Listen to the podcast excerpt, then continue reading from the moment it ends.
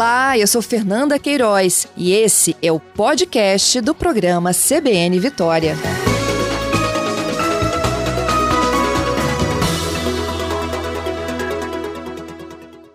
Um dos nossos convidados deste sábado é o padre Daniel Calil. Ele é coordenador do Instituto Pastoral para Catequese na Arquidiocese de Vitória.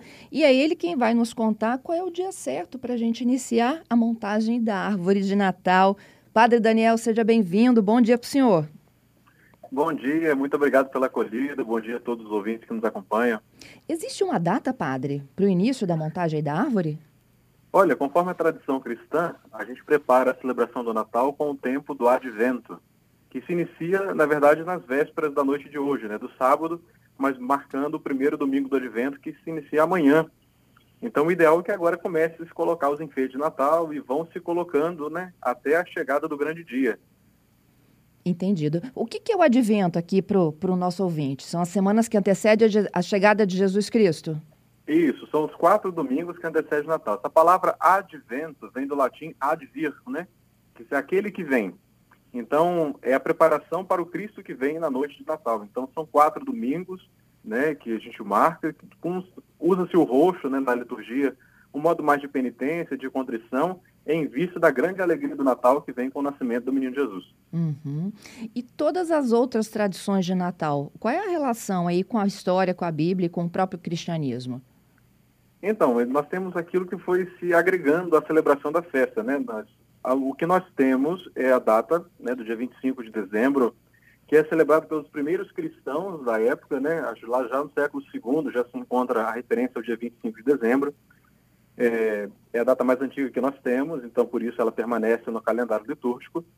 É, mas também se envolve aí a árvore de Natal, né? É, se envolve também a coroa do advento, que é muito usada em algumas comunidades, é, como também as próprias luzes de Natal.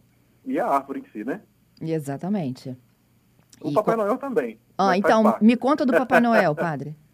Vamos começar. O Papai Noel, ele é inspirado na figura de São Nicolau, que era um bispo da igreja, que na noite de Natal presenteava as crianças da sua paróquia, né? Então ele ia vestido de bispo, né? Com o seu báculo, a mitra, a capa de aspés vermelho e ia dando presente na noite de Natal para as crianças mais humildes da cidade. Com o tempo, essa, essa figura foi ficando, né? E aí foi se elaborando e depois ele perdeu a aparência de bispo por causa da secularização do mundo e, e se tornou esse esse velhinho gordo, né, de barba branca que a gente tem hoje. Então, mas, mas São Nicolau tinha essa aparência? O, o velhinho não, de não, barba não, branca? Não. não, não, tinha não. Isso foi colocado por uma empresa de refrigerante no nosso tempo. Olha! É. Com... E como era a aparência dele? Era de um, de um homem normal, né, de, com as aparências de bispo, né, com a mitra na cabeça, o báculo na mão, que é aquele cajado que o bispo usa. É, inclusive a sua imagem, né, que se tem hoje, é, ela ainda é bem assim, um senhor mais velho, não necessariamente um velhinho de barba branca, né? É, e é engraçado porque a figura do Papai Noel de hoje se assemelha muito a uma ideia de um refrigerante, né, que a gente acaba usando bastante. Exatamente. o, o, a cor vermelha também? O vermelho fazia parte da roupa episcopal, né? Então por isso que ficou. Olha, muito legal. E aí, padre, o senhor me disse que é, com a chegada do, do advento, a gente pode ir montando árvore aos poucos, né? O que, que não pode faltar numa árvore de Natal? Então, é interessante lembrar que a árvore de Natal também é um costume cristianizado, né?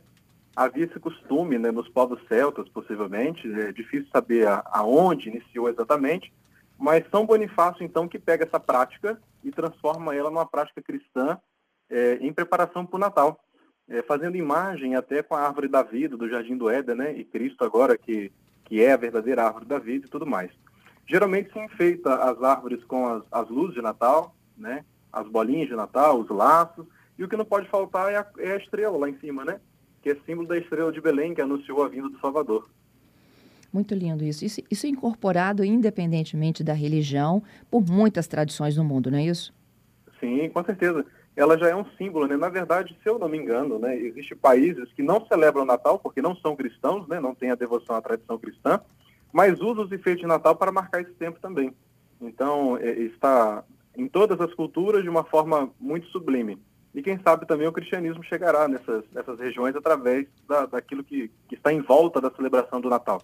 Entendido. Então, assim, apesar deles não comemorarem, eles ornamentam as suas cidades? Ornamentam as cidades para marcar esse dia. Porque Olha. também algumas civilizações seguem outros calendários, né? Sim. Na verdade, é um pouco diferente do nosso. Exatamente. E, e, padre, e assim como a gente tem um, um dia para iniciar a montagem, existe uma tradição também para o dia que a árvore ela tem que ser desmontada. Existe. É no dia 6 de janeiro. O dia 6 de janeiro é o dia da Epifania do Senhor. Né? É uma celebração onde se marca o dia que Deus se manifestou às nações, símbolo aí da visita dos três reis magos, né? Uhum. Então, nesse dia da plena manifestação de Deus para o mundo, então se desmonta tudo aquilo que encerra então o tempo do Natal ali, né? E aí segue a vida pública de Jesus depois, é, fazendo aquilo que é a, o seu batismo e as pregações dele no tempo do seu apostolado. Então, o dia para iniciar, primeiro domingo do Advento, já começa a se montar. Dia para terminar, dia 6 de janeiro, com a festa da Epifania do Senhor e a visita dos Reis Magos, que dá a festa brasileira da Folia de Reis, né, também. Muito bom. Padre Daniel, muito obrigada pela sua participação conosco. Muito obrigado, eu que agradeço. Foi um prazer. Que Deus nos abençoe nesse Natal e que possa o menino Jesus trazer no nosso coração os mais lindos sentimentos de fé, de esperança, de alegria e de amor para cada um de nós. Amém. É o que a gente precisa. Bom dia para o senhor. Para vocês também, um abraço. Deus abençoe.